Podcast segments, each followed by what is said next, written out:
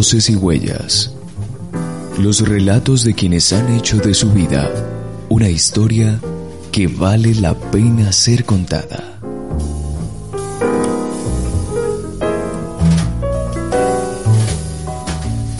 Voces y huellas. Los aciertos de quienes han tenido la fuerza de levantarse y seguir adelante.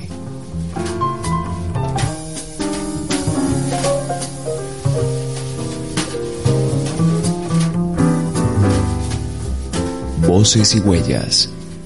Las luces y sombras de una vida que también puede ser la suya.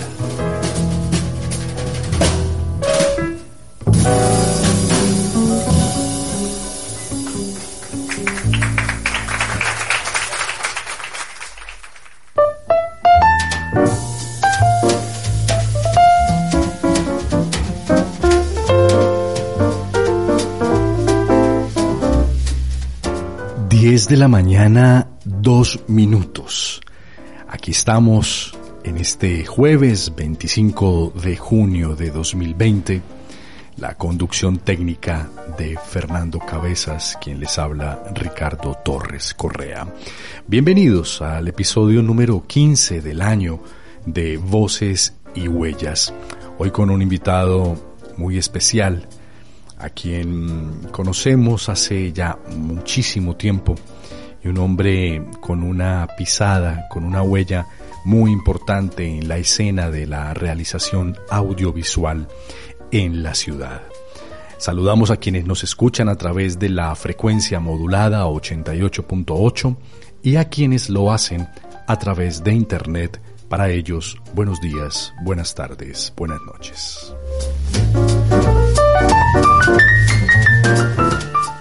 Les decía que hoy eh, conversaremos con el realizador audiovisual Juan José Cañón, con una trayectoria importante desde hace un par de décadas y, y amigo de esta casa.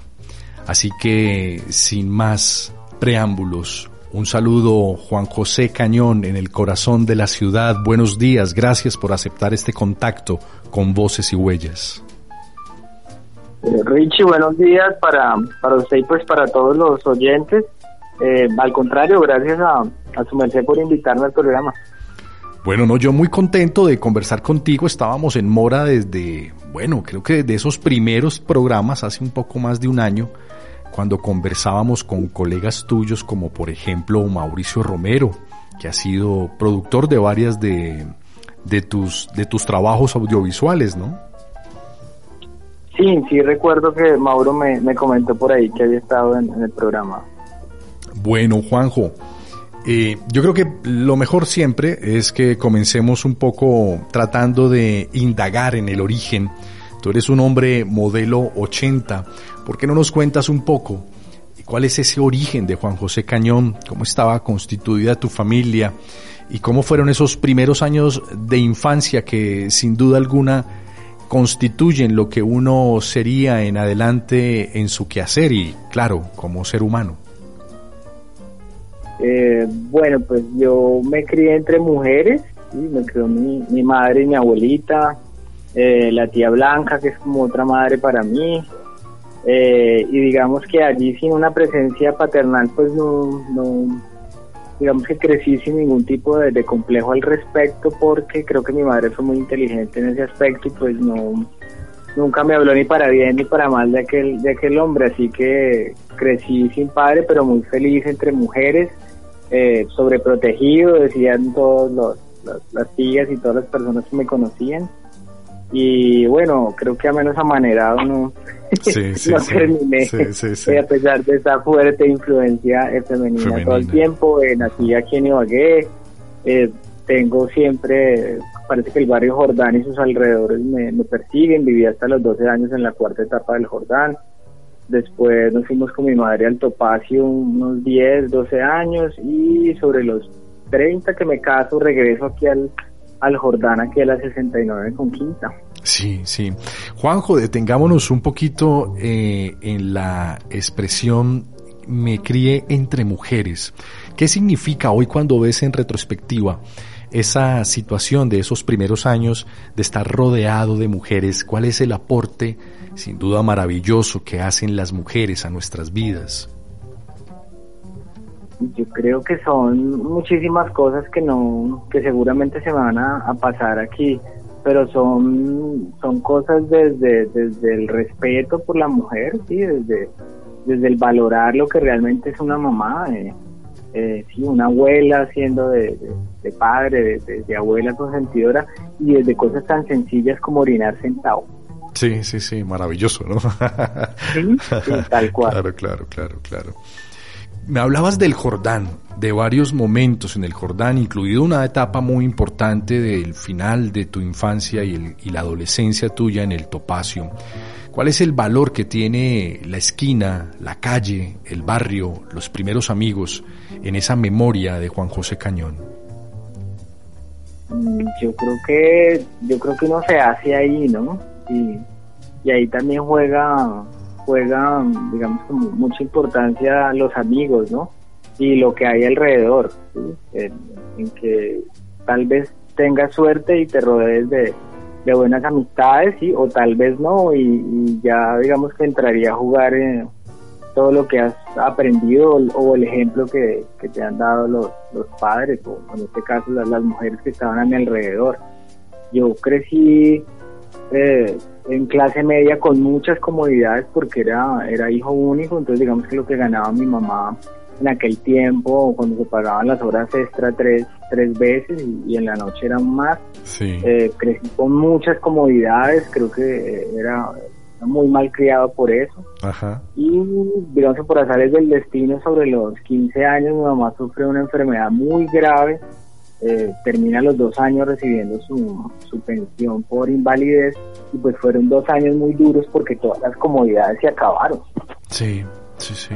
Y paradójicamente, eh, siempre le he dicho, a mí eso me sirvió como, como persona porque eh, tuve que ver las cosas desde otra perspectiva y, entender que había que ganarse la vida trabajando. Eso a, la larga fue muy positivo. Digamos que eso de que no hay mal que por bien no venga, a mí siempre me ha parecido que es correcto, o al menos en, mi caso siempre ha salido así. Sí, sí. Entendiste, te tocó entender muy temprano en, una, en una etapa crítica como lo es eh, esa adolescencia, eh, entender que, bueno, que, que, la vida es a veces como, como una montaña rusa, estás arriba o abajo, tiene muchos vértigos y abismos. Y, y estar bien significa también muchas cosas, no solo la comodidad, ¿no?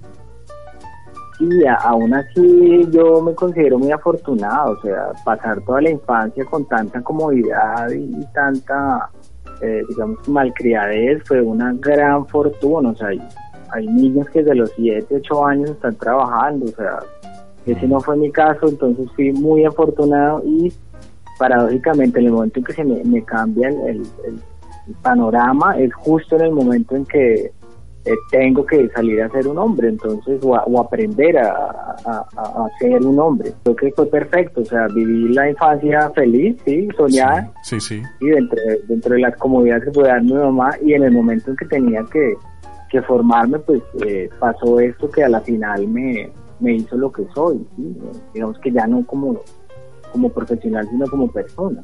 Entonces estuvo, estuvo muy bien. Y de ahí, bueno, entré a la cuna a estudiar comunicación. Eh, yo realmente quería estudiar música, pero definitivamente no quería ser maestro de música. Era como el, panorama que más se pintaba si entraba a la, a la universidad del conservatorio. Entonces, digamos que por ese miedo, rechazo a ser docente, terminé estudiando comunicación en la CUN. Y ahí en la CUN fue donde en segundo semestre, si no estoy mal, vi televisión básica y me empecé a enamorar un poco del, cuento audiovisual, ¿no? De, la cámara. Y, y pues sí recuerdo, estaba muy influenciado porque por ahí tenía una banda de rock. Eh, yo toco guitarra desde los 16 años y eh, quería aprender a hacer un video para la banda. Entonces me, metí de cabeza en ese cuento y resulté aprendiendo a hacer cámara y, bueno, empecé a ver que si haciendo cámara podía ganarme algunos pesos y por ahí empezó el cuento con, con el canal de ese tiempo, que en ese tiempo era TDSAT, creo, ya ni recuerdo, era mucho antes de lo que fue Cable Centro, que después fue Telmo.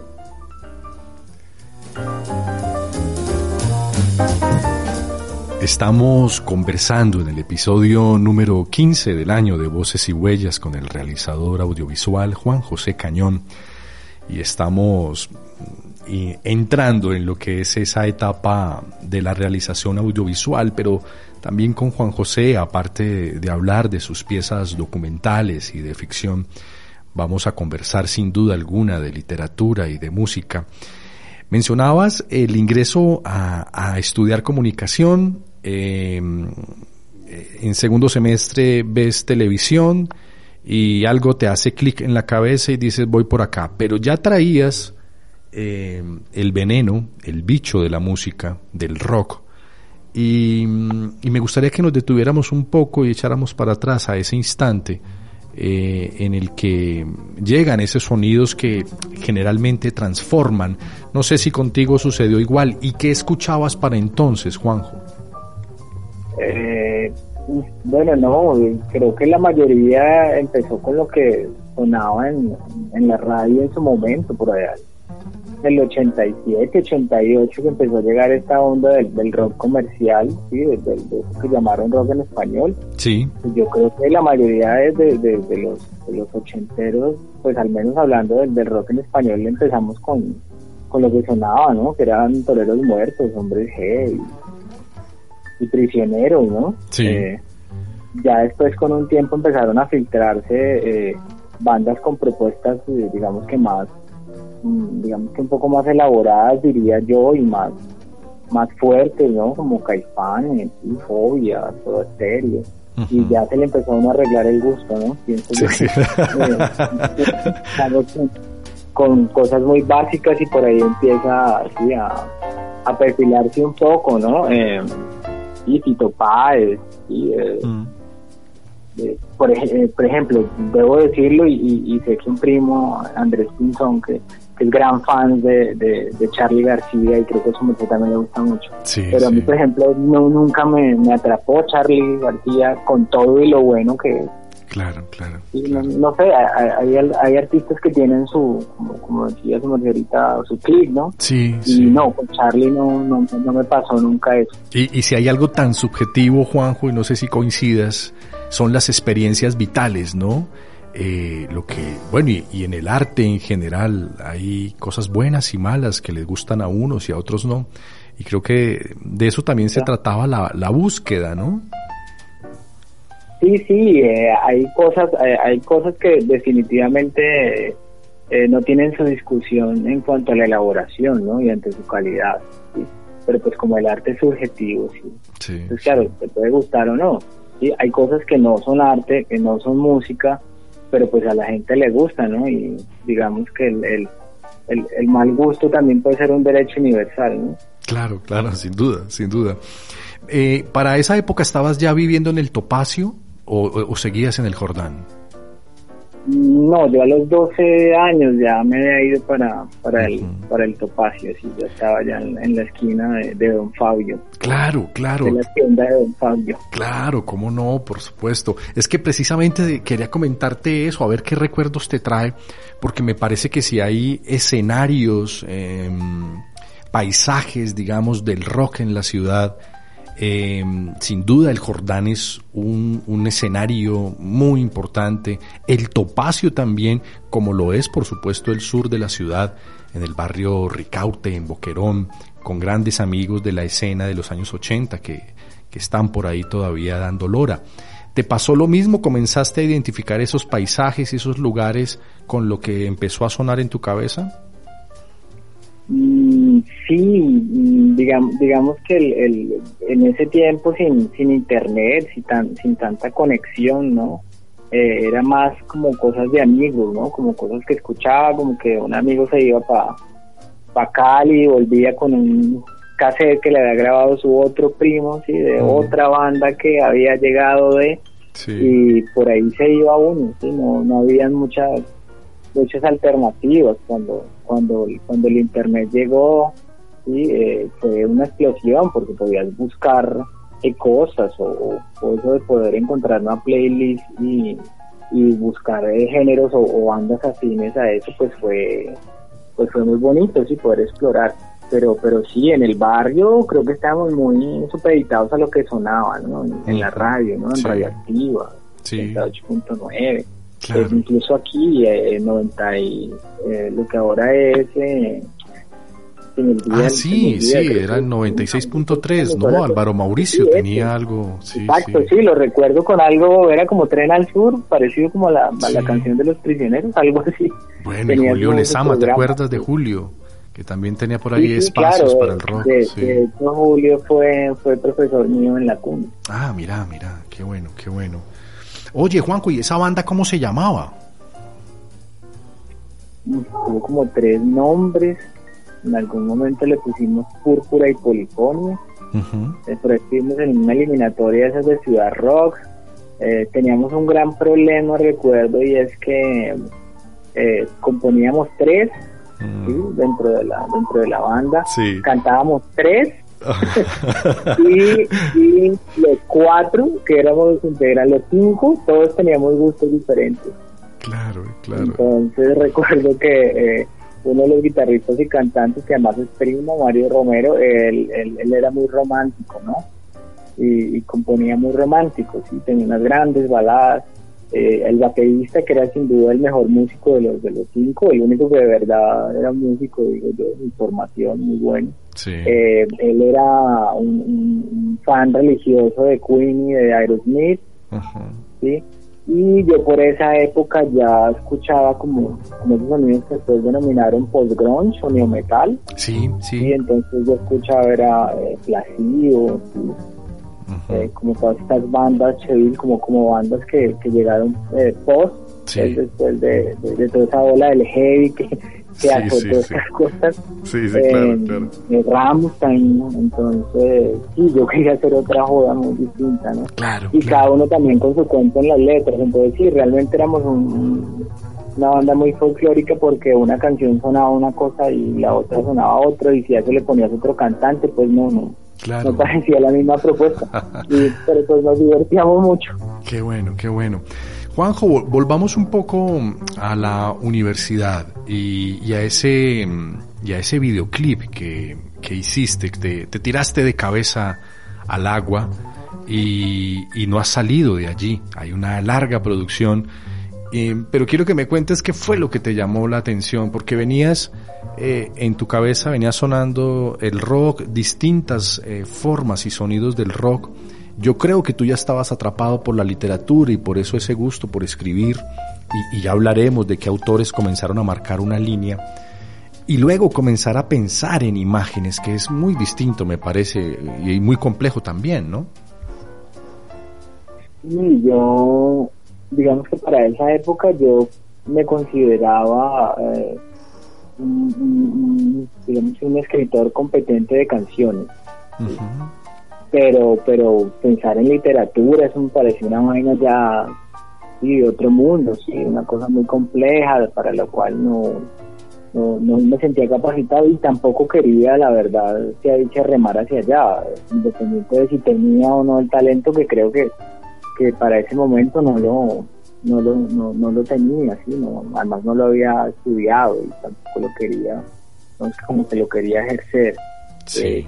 Eso ocurría en ese momento. Yo recuerdo que, claro, ya para esa época las, las tres novelas de Ernesto Sábato habían sido consumidas. Eh, ya eh, Camille Sartre, sí, estaban en, mi cabeza desde hace unos, unos, unos buenos años y entonces, claro, eso se reflejaba en lo que yo escribía, sí. El existencialismo. me, gustaba mucho, Vallejo, poeta peruano. Sí, claro, claro. claro, todo eso todo eso influye en lo que uno quiere escribir, en, lo que uno piensa. Y en la universidad ocurrió algo también, es que eh, conocí a Raúl Cuadro, un gran amigo del cual lamentablemente he perdido mucho la, huella.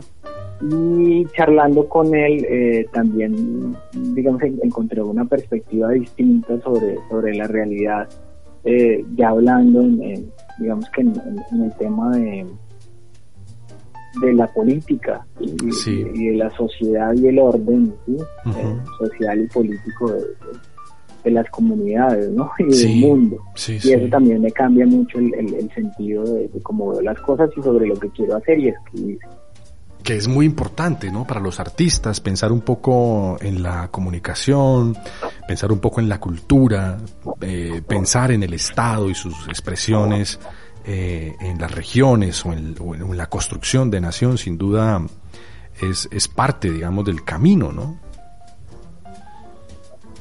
Sí, yo, yo, yo la verdad no, en, ese tiempo no, no, no me consideraba así como una voz que pudiera llevar este tipo de, cosas, ¿no?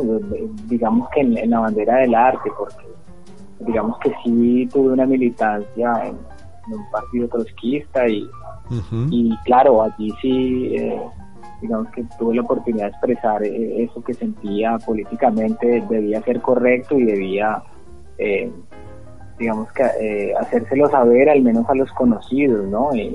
interpretarlo, ¿no? Tratar de interpretar la realidad. Pero no, no me veía como, como, como si eso pudiera ser algo eh, que viniera desde lo.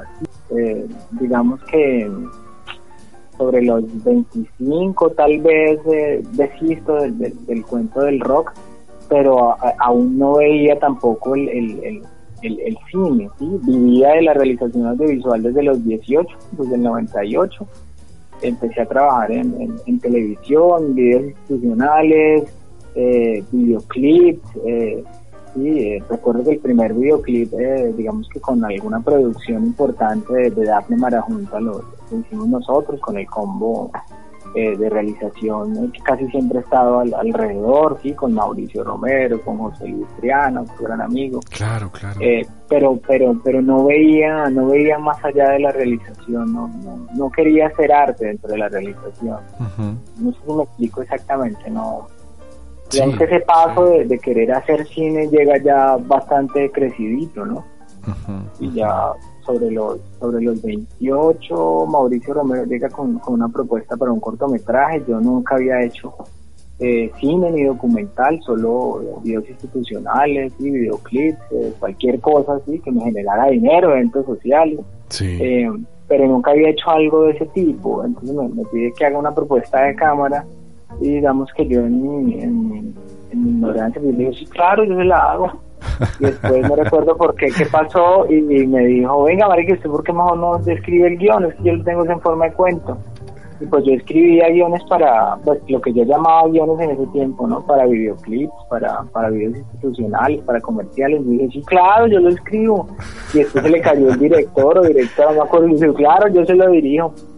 Y bueno, obviamente fracasamos en, en, en ese proyecto. Eh, pero tuve la fortuna que por andar precisamente golpeando puertas y tratando de mejorar ese proyecto, eh, me encontré con Jesús Rojas Oviedo. sí, claro, claro. director, eh, sí, eh, local que estuvo en Estados Unidos, trabajando, dirigiendo algunas series allá, y Jesús en su en su bondad, digo yo, sí, en, sus ganas de, enseñar, porque es un tipo que, que además de, saber enseña muy bien. Eh, tuvo la gentileza de sentarse y ver esos guiones que yo había hecho para ese cortometraje de esa época y, con toda su sinceridad decirme, pues en sus buenas palabras, porque él no es, un hombre muy culto ¿no? a la hora de hablar, pero pues realmente eso era una mierda. Sí, sí, sí, sí. Entonces, digamos que hubo como, como un clic otra vez, ¿sí? Y hubo un momento en que definitivamente dije, bueno, si vamos a querer hacer esto, pues hay que devolverse, ¿sí? como eso de desaprender y desde la humildad del que no sabe nada, entender que no estaba preparado para realizar eso y que tenía que ponerme a, aprender a escribir guiones. Claro, claro. Entonces, bueno, ¿Qué, historia me tan... con, los manuales, con todo esto y empiezo desde el autodidactismo a aprender a escribir guiones. Claro, que es otra cosa muy distinta a las canciones o al intento de poemas o relatos. Y ahí hay algo muy importante, Juanjo, que me, que me gustaría que nos extendiéramos o te extendieras mejor un poco más. Y es esta fortuna, digo yo, no sé si lo veas igual, de que tú eres el guionista de los proyectos que diriges. En la mayoría ha sido así. Y me parece que es muy afortunado en el sentido de, que al momento que estás escribiendo, como estás pensando en imágenes y en la puesta, eh, efectivamente sabes qué vas a necesitar cuando estás pensando en la luz, eh, en el encuadre, eh, o te complica más el trabajo. Mm, creo que se complica en el momento en que, digamos que es la realidad no local, ¿no? De, las producciones de bajo presupuesto. siempre estamos escribiendo sobre algo que podamos filmar, ¿no? Entonces, nunca está, digamos que no, por lo general no, no, no está la libertad de, un ejemplo, de, de pensar en, en, el personaje cierra los ojos y, y, se lanza al vacío, ¿sí? Entonces, si yo quiero escribir eso, entonces antes de hacerlo está mi cabeza preguntando, bueno, arnés, sogas, ¿sí? Eh, croma verde, ¿cuánto nos puede costar? ¿sí? O mejor lo soluciono con que cierre el libro y ya. ¿sí? sí, sí, eh, entonces, eh, ese proceso creativo sí, obvio, está, está digamos que, eh, marcado por porque todos los todos los, los que escribimos en, digamos que en regiones y que, que tenemos este digamos que este, este problema por decirlo de, de, la, de la búsqueda de la financiación pues tenemos que estar eh, digamos con los pies muy en la sierra, pensando en que una cosa es lo que usted se imagina y definitivamente otra cosa es lo que usted puede filmar. Sí, sí. Entonces, digamos que ha sido, ha sido también el proceso de, de intentar eh, incluso, incluso devolverse, sí, los, los, los, primeros eh, proyectos grandes, los, los teasers que, que dirigimos eran de largometraje, sí pero pero luego después de esos teasers de largometrajes que son proyectos de 2011, 2012, 2013 eh, se han realizado cortometrajes porque era más fácil definitivamente realizar un cortometraje y porque en algún momento se ganó el estímulo de la alcaldía ¿sí? porque porque en algún momento se encontró otra historia que, que, documental desde la humildad del documental podía filmar casi que inmediatamente o había que hacerlo de, de una vez, entonces, y a veces es incluso avanzar en unos proyectos eh, que uno se imagina, sí, será en su primera película de largometraje, pero luego sobre el, sobre, sobre el andar,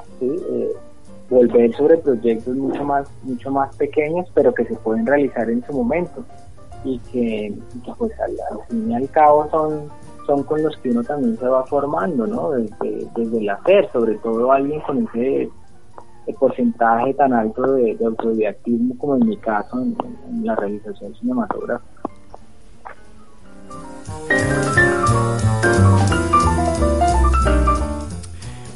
Juanjo, no sé si, si coincides con, con esta apreciación que tengo de haber visto tu trabajo, eh, tu trabajo de ficción me refiero, me parece que, que hay, yo no sé si denominarla una obsesión, al menos es un interés muy marcado sobre el terror, sobre lo siniestro, eh, sobre un poco lo, lo, retorcido en lo, en esa relación tan ambigua y tan, tan poderosa entre la realidad y lo que podríamos denominar, y se me acaba de ocurrir ahora la palabra, pero puede ser otra perfectamente, entre lo paranormal.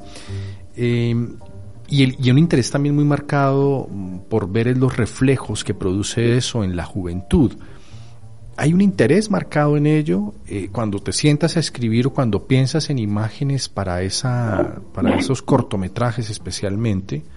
Eh, ¿Es lo que te atrae o las historias se te han impuesto de esa forma? Mm, yo creo que es un poco de, ambas. Mm. Sí, yo eh, me gustan, sí, efectivamente me gustan las historias de terror, eh, el, este mundo de los sueños, sí, parece que es muy, muy, muy atractivo. Y yo creo que, digamos que sobre el camino todo se va, se va cocinando, digámoslo así. el primer cortometraje de ficción, por ejemplo, que es el Goodbye, que es, definitivamente sí, algo que, raya en lo paranormal, ¿no? Un falso documental en sí sobre unos niños que hacen algo que a lo mejor no, no deberían de haber hecho y abren una puerta. Mm. Eh, esto surge, surge en, en medio de un taller eh, de producción audiovisual que yo estaba en el Colegio San Bonifacio de las Lanzas. Sí. Y allí semestralmente eh, hacíamos una propuesta con todos los chicos del taller sobre qué queríamos, eh, sobre un producto específico eh, a la hora de terminar el, el semestre y entregarlo. Y entonces en algún momento se hizo un lip up, eh, se hizo un comercial para el mismo colegio y en ese año eh, los chicos querían hacer un cortometraje. Y, fue un ejercicio eh, pues muy bonito porque eh, yo había identificado que muchos estaban en, la, en la clase de producción audiovisual, eh, tal vez porque teatro había parado un, un, tiempo o porque están interesados en ambos y habían eh, como un, como una mezcla entre, entre pelados que estaban, eh, digamos que con ganas de estar delante y detrás de la cámara. Entonces lo que hicimos fue dividir el, el grupo, que era como unos 13 muchachos, entre quienes querían estar delante y detrás de la cámara. Y entonces el, el taller, digamos que se dividió en dos, por decirlo de alguna forma, en, en cómo hacer que los pelados que querían estar detrás de, las, de, la, de la cámara adquirieran las habilidades básicas para filmar y rodar el cortometraje y cómo ir eh, actualmente soltando un poco y trabajando con los que querían estar delante de la cámara. Sí. Y así se hizo el, el, cortometraje. Fue un proceso muy, muy lento para un corto de 20 minutos, pero digamos que eso responde a que solo se podía trabajar tres horas a la semana. Y en el, en el, en el horario en el que estaba el, el taller establecido, que era sí, era una hora, en la, una hora y media en la tarde, dos veces a la semana. Uh -huh. Solo durante el rodaje, se, a, a, través del colegio que colaboró muchísimo y algunos padres que, que se comprometieron con, con, sus hijos para que pudieran estar en el, en el cortometraje, eh, solo para el rodaje se, se añadieron algunas horas extra para filmar, porque hubo que filmar de noche, hubo que filmar en, en otros lugares que no fuera el colegio pero pero sí fueron dos años más o menos trabajando sí, con, sí. Con, los, con, los, pelados en, en, en, ese cortometraje. Say Goodbye es el, es el y, corto del, y, del, del, 2015, ¿no? Sí, y, ah, y bueno, y, y, se me olvidó decirle, y el tema eh, lo escogieron casi que entre todos. Uh -huh. decir, habían unas, unas, unas premisas y como unas ideas eh, simples sobre algunos temas y eh, creo que la de Say Goodbye era algo así como como, sí, como qué pasaría si, si, si, unos chicos están haciendo sí, un, un, ritual y se dan cuenta que su amiga no es su amiga.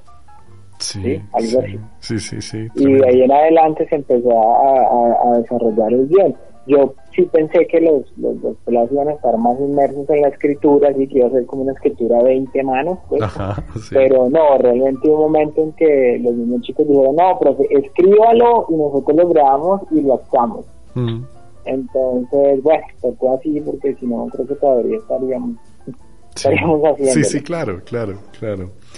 Juanjo, eh, también de, ese, de, de, esa línea mm, de ficción hay otro hilo que me parece mm, está presente siempre y bueno, y, y, seguro está muy ligado al terror y es trabajar el suspense, que no es, no es, no es una cosa como tan eh, tan fácil de, de, de, producir, digamos, ¿no? Porque es todo un mundo de sentidos eh, que se hacen a través del lenguaje técnico, eh, de la cámara, de la intención del director o de la intención actoral, ¿no?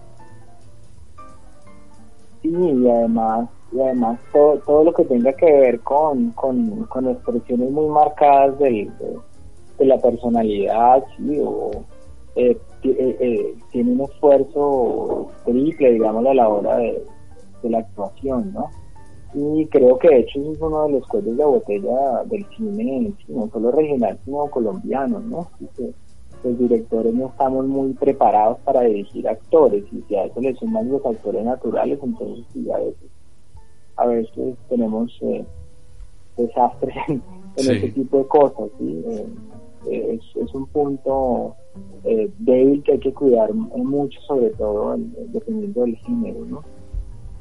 Claro, Pero sí, definitivamente claro. el, el, digamos que los, los thrillers y todo, todo, lo que tenga que ver con el suspenso y el terror, sí está a una línea de ser eh, una parodia. Y no asustar, sino de dar risa, que si no es lo que estás buscando, pues, eh, pues un fracaso. Sí, sí. Hay, hay algo también que, que, mencionaste ahora y me parece muy interesante y es para preguntarte lo siguiente en, en, en dos eh, vertientes, dos brazos de la conversación. Uno tiene que ver con lo que mencionaste mmm, haciendo referencia, digamos, al cine eh, en la región.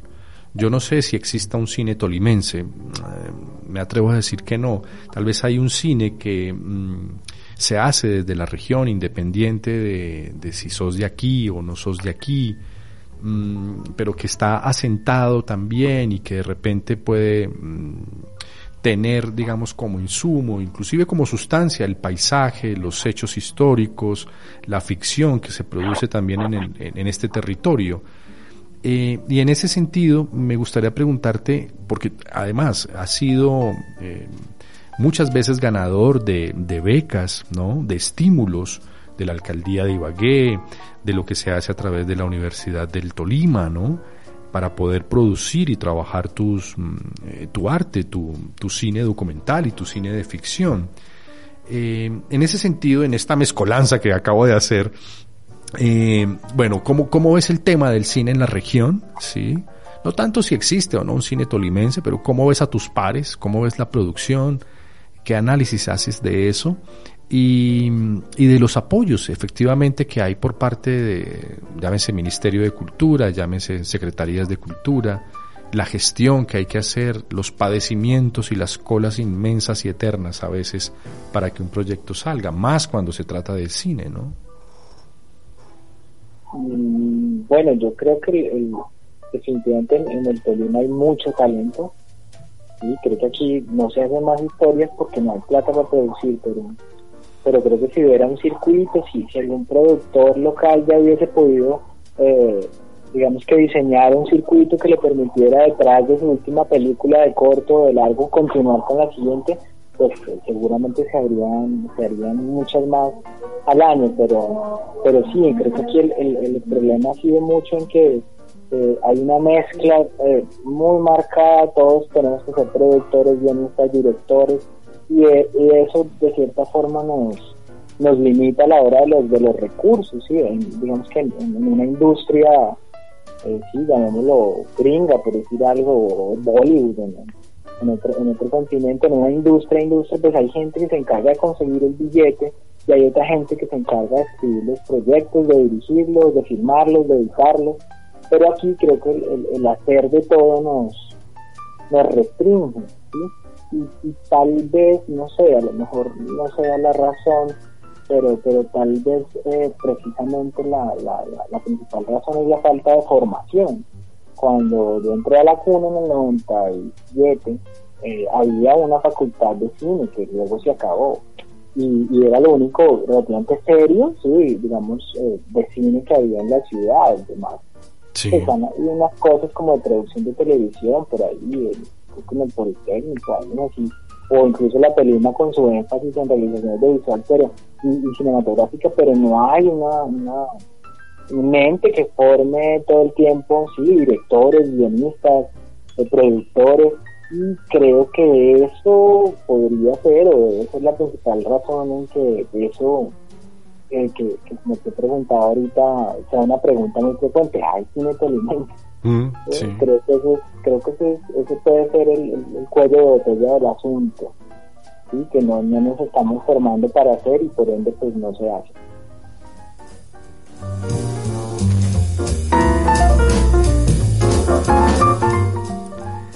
Me gustaría que nos centráramos un poco también en tu trabajo documental.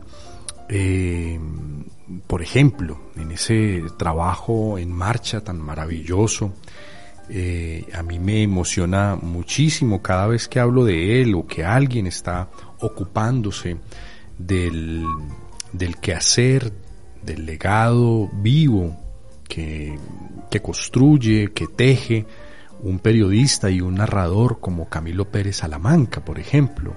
Hablemos en, en especial de ese proyecto, Juanjo con bueno con pasando la mazamorra, creo que por allá. Sí, sí, sí, aquí en el centro de la ciudad también, fresquita, con panela rayada o en trozos, depende cómo te guste.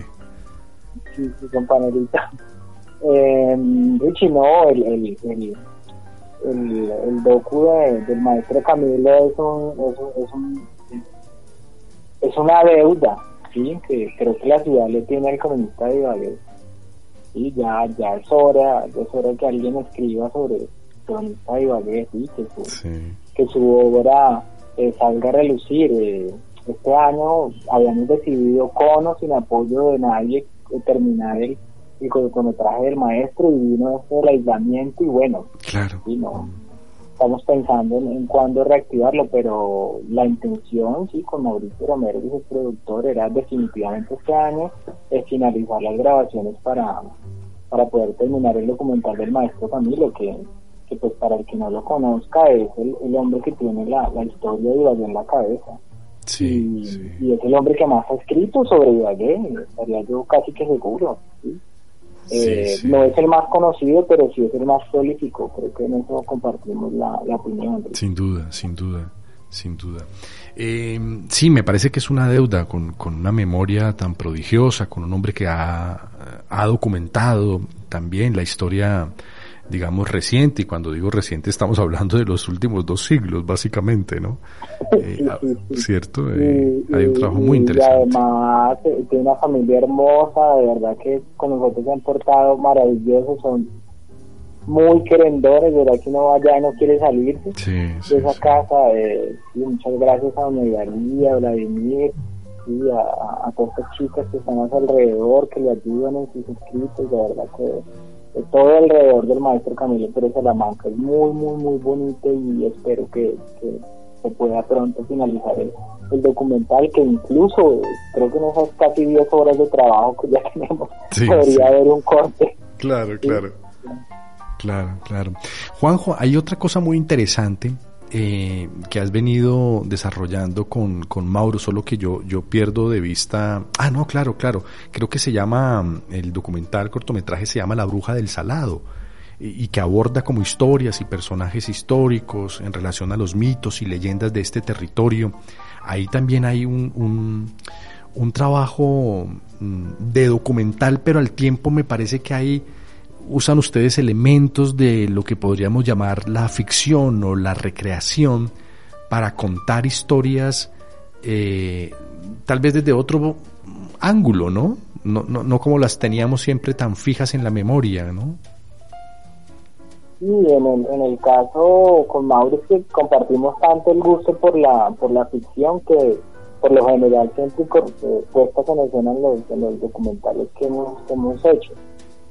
Y con contadas eh, excepciones y por lo general, sobre todo cuando son cosas históricas, ¿no? Sí. Entonces, eh, y todo lleva a una cosa, ¿no? Eh, realmente eh, es un proyecto que, que la de la bruja del salado es un pequeño cortometraje que queríamos juntar con otros tres eh, que hablaban sobre algunos aspectos históricos de la ciudad, ¿sí? Mm. Uno de los de los de los cortos se llama Edificaciones Hechizadas, ¿sí? Y hablaba de, de San Simón, de, de la Granja San Jorge, ¿sí? Este de la bruja del salado hablaba sobre el mito de, de, de una mujer, eh, Cecilia, también se me olvida en este momento el nombre, eh, que fue tildada, digamos, como la bruja del salado por allá por los años 50, ¿sí? Sí. Eh, y había eh, hay un, un, un corto muy interesante eh, sobre el, el jinete condenado se llama que es la, la historia de,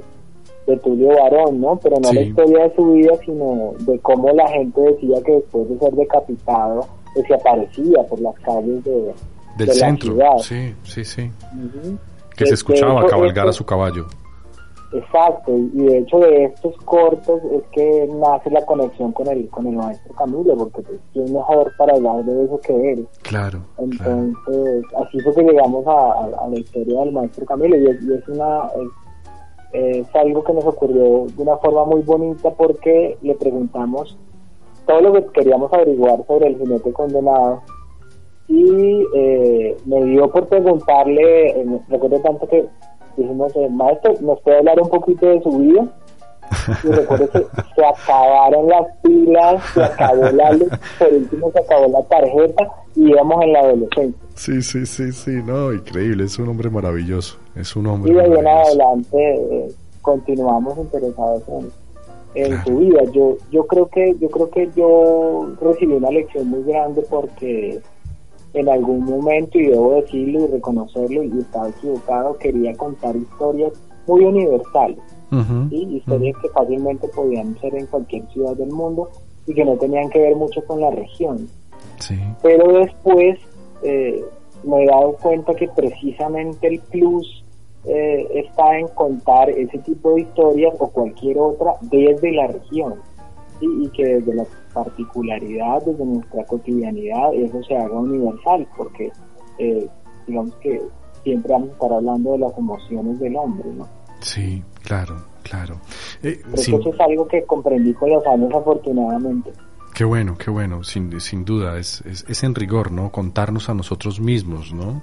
Eh, eso nos da, nos da seguro un, un, un espacio, una identificación con el territorio, ¿no? Con el otro. Eh, Sí. Sin duda es importante, cuenta tu aldea y serás universal, ¿no?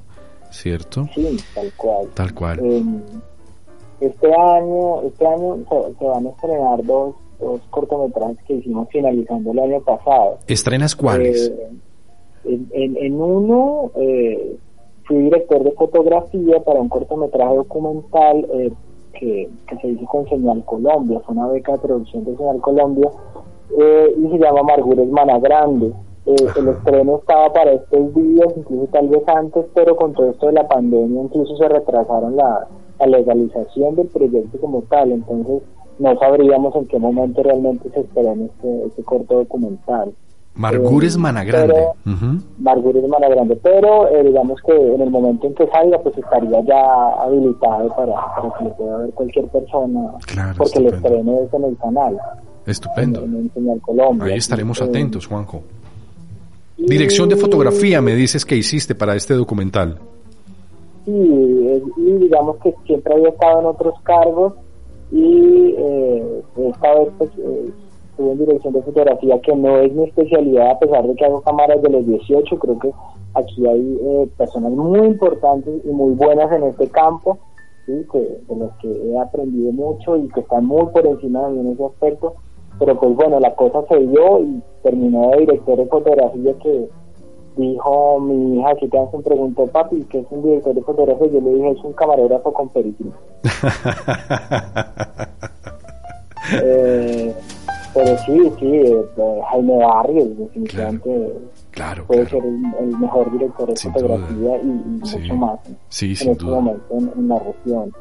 Eh, y por otro lado, eh, terminamos un, un documental que se llama Jennifer, Paso a Paso tras un sueño, que es una historia muy, muy, muy bonita que veníamos siguiendo desde el 2015 eh, sobre una bailarina tolimense que sueña con ser eh, bailarina profesional de salsa. Ajá, ajá. Sí, Este, este documental pues eh, ya lo terminamos, eh, queríamos tomarnos este año para, para festivales eh, y, y tal vez intentar comercializarlo en alguna de las, de las pantallas, pero pues todo esto de la pandemia nos ha...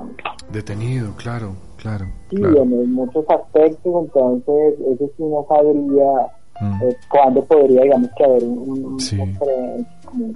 una adicionada oficial, pues eh, en estos días sí vamos a publicar el tráiler oficial ya del, del cortometraje y yo creería que finalizando el 2021 o 2022 podría estar ya abierto sí, en, alguna plataforma para que cualquier persona lo Estupendo. pueda, pueda mirar.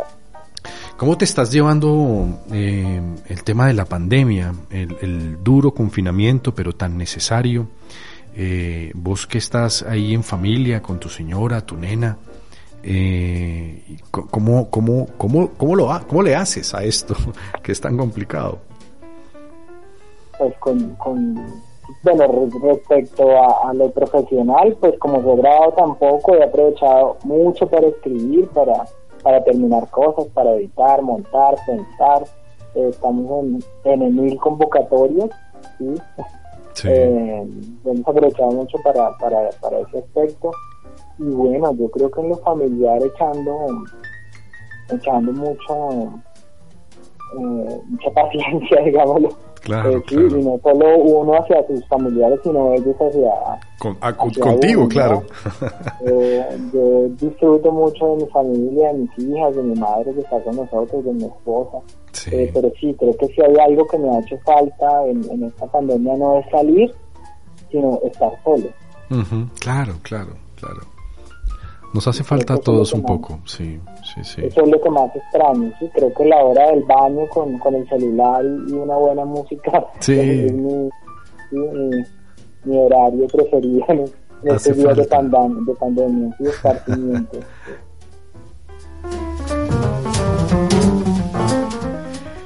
Querido Juanjo, el tiempo es implacable, un tirano, y, nos obliga siempre a, despedirnos cuando mejor tal vez nos estamos sintiendo.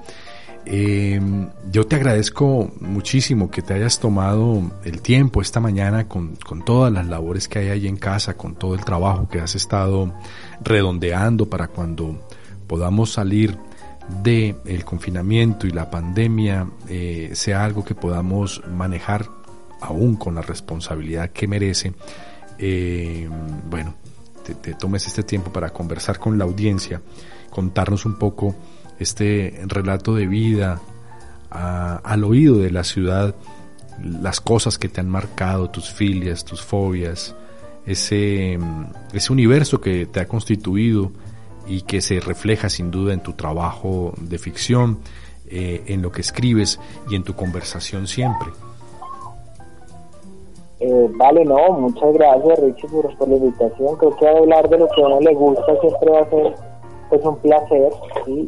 Y además cuando hay un, trato muy cercano y de mucha confianza, como en el, como en el caso de los dos, pues no, un gusto charlar, pero no, no, no haber aburrido mucho a la, a la audiencia. No, seguro que no, seguro que no. Eh, estábamos terminando el episodio número 15 conversando con el realizador audiovisual tolimense Juan José Cañón, creado entre mujeres, marcado por las lecturas del existencialismo, Sábato, Camille, Sartre, marcado también por el rock, el rock de los 80, pero sobre todo el rock de los 90, ese post grunge que vendría a movernos y sacudirnos también por lo social, por eso que le ha permitido construir una conciencia eh, política que también está sin duda reflejado en su en su arte, en su en su cine. Juanjo, un inmenso placer. Seguiremos conversando. Este no es un círculo que se cierra, lo dejamos siempre abierto para tener la posibilidad de el eterno retorno. Un abrazo. Vale, un abrazo Richie, un saludo para todos.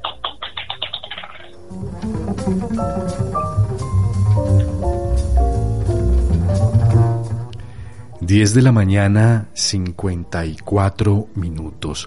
Hasta aquí el episodio número 15 de Voces y Huellas. A ustedes muchísimas gracias por estar al otro lado de la señal, quienes lo hacen a través de la frecuencia modulada 88.8 o quienes lo hacen a través de Internet en cualquier lugar del mundo. Para ellos, buenos días, buenas tardes, buenas noches. La conducción técnica de Fernando Cabezas, quien les habla Ricardo Torres Correa. Nosotros nos encontramos otra mañana, otro día, con otras historias, otros relatos de vida al oído de la ciudad.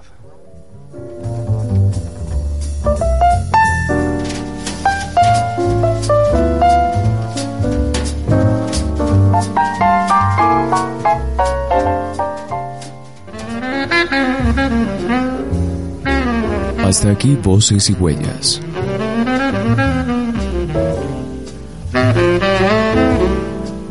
La próxima semana nos encontraremos con otro personaje, con sus historias,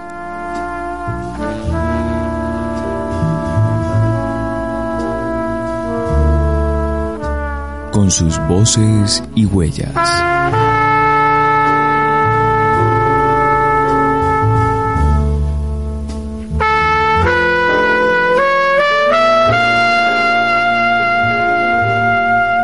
Hasta pronto.